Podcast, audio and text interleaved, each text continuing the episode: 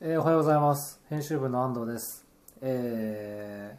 ーラジオトーク、今日もよろしくお願いします。えーとですね、今もまた自宅から、えーお送りしてます、えー今日の原稿のチェックをしながらやっております。あの、昨日ですね、来週の、えー記事の、えー再来週かな？記事の、えー取材のために、えーと、お化け屋敷に行ってきまして、お化け屋敷で、えー体験してその作ってる人に、えーなんでこんなものを作ったんですかっていうインタビューをしてきました。あの非常に怖いお化け屋敷で詳しくは記事を見てほしいんですけども、えーもう入る前から公開した企画でした。はい。でですね 何を話そうと思ってたかすっかり忘れましたがあのインタビューしてる中で面白かったことがいくつかあって まあなんでこんなものを作ったんですかっていう話をしたんですけど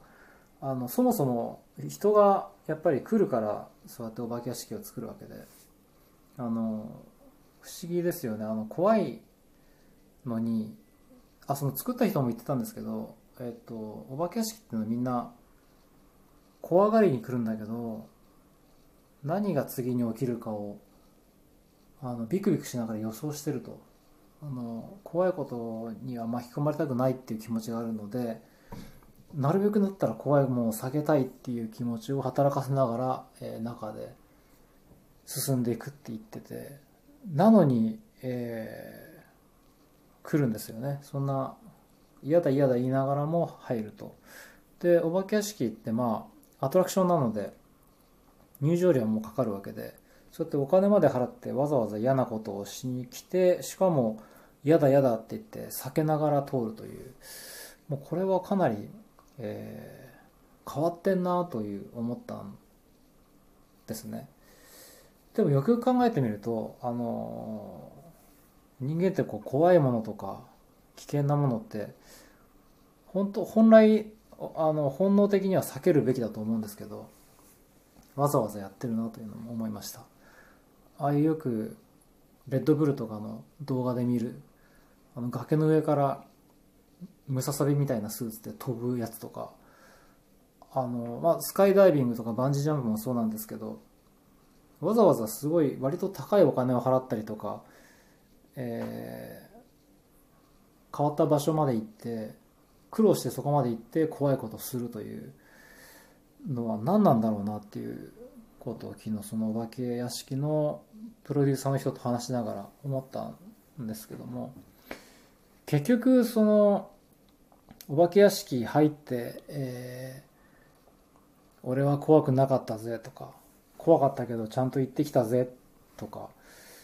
バンジージャンプを飛んできて「俺あの一番怖いって言われてるバンジージャンプを飛んできたぜ」ってそのなんというか満足感というかその称号が欲しいんじゃないかなと思ったんですね。あの危険なことをやっ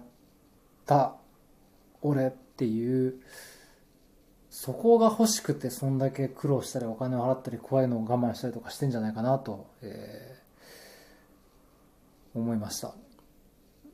でもそれっていうのはあの実際そのバンジージャンジャンピングとかお化け屋敷だとかっていうのは自分しか体験してないわけであのお金を払ってそうやって苦労して怖いことを克服してるのって結局自分しか見てないので、まあ、今だったらそのライブカメラとかで録画したりして自慢できるわけなんですけどあのまあなんというか自己評価じゃないですか。自分自己申告なのでやりましたって言えば別に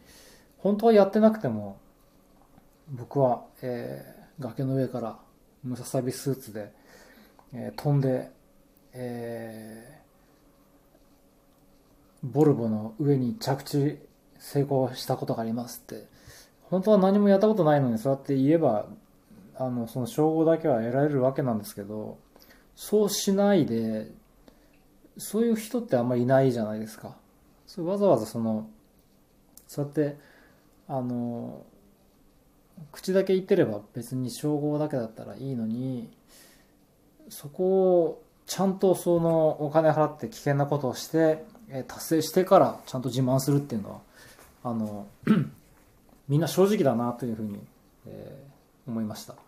人間って結局そこはあの自分との戦いとかあんまり自分自身は騙せないっていうのがあるのかなと思ってあのまあ言ってればみんな人を多分信じるんだけどそこはちゃんとあの苦労してやって、えー、から自慢をしたい生き物なんだなと、えー、思いました。でですねそのお化け屋敷はですね、えー、お化け屋敷の話に戻るとですねものすごく怖かったのはいくつかその多分怖いっていう要素があって昔みたいなあのなんというか古典的なものじゃないんですね今の化け屋敷って。もう多分何何10年ぶりぐらいに入ったんですけどあの上からなんかがドーンって落ちてきたりとかあの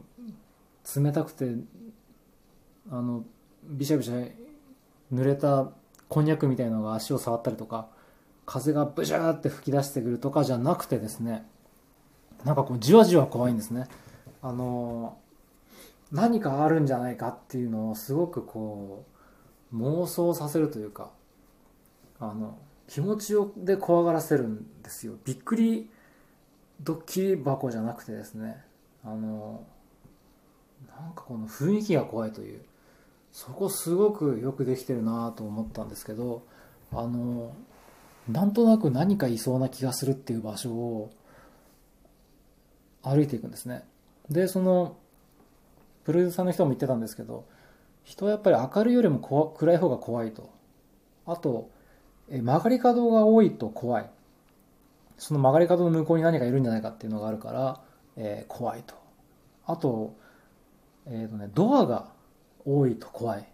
あのドアとか引き戸障子とかがあると怖いと。もちろんその同じようにその向こうに何かいるんじゃないかっていうふうに予想させるので怖いと。で実際は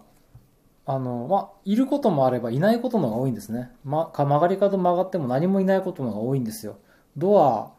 開かないドアのが多いし、あの、障子の向こうに何もいないんですけど、だけど、その前を通りたくないんですよね。その角を曲がりたくないんですよね。そういうなんかあの、何もないのを怖がらせるっていうのは、すごくこうテクニックだなと、えー、思いました。これは何というかあのちょっと前にですねあの VR あのあの仮想現実のバーチャルリアリティの VR のグラスを使ってお化け屋敷を体験したことがあったんですけどあれの時もね同じように思ったんですよね。あのなんというか実際にはない VR だから本当にはもう全然何もないところなんだけどあの何かあるみたいに見せるんですね。音とその映像で。それはもうなんかあのアトラクションとしてものを作るよりもそのイマジネーションの中で怖がらせるっていうのは、えー、すごく新しくて面白いなと思いました、えー、進んでますねお化け屋敷は。すごく。お化け屋敷も私あの最近あんまり乗ってないんですけど、絶叫マシンもかなり、えー、進歩してましてですね。あの、本当に怖さを科学で分析して、まあ、ここでこうやって落ちてこう曲がると怖いとか、あの、こういう景色を見せると怖いっていうのはすごくこう、科学で、えー、追求して人を怖がらせているっていうのがあるみたいです。なのでそうやってみんなお金を払って怖がりに行くっていうのは、あのある種エンタメでもあり、えー、技術でもあり、まあ、そういう人がそういうなんか自慢したくなる気持ちをくすぐるすごくいい、えー、あれですねジャンルですねと思いました。僕は怖いのが大嫌いなんで、えー、そういうことやってる人はもう全くもって、理解できないんですが、えそういう人たちがいるぞっていうのが分かりました。はい、えー、来週再来週かな？記事になるので、えー、ぜひお楽しみください。では、えー、また。次回会いましょう。えー、編集部の安藤でした。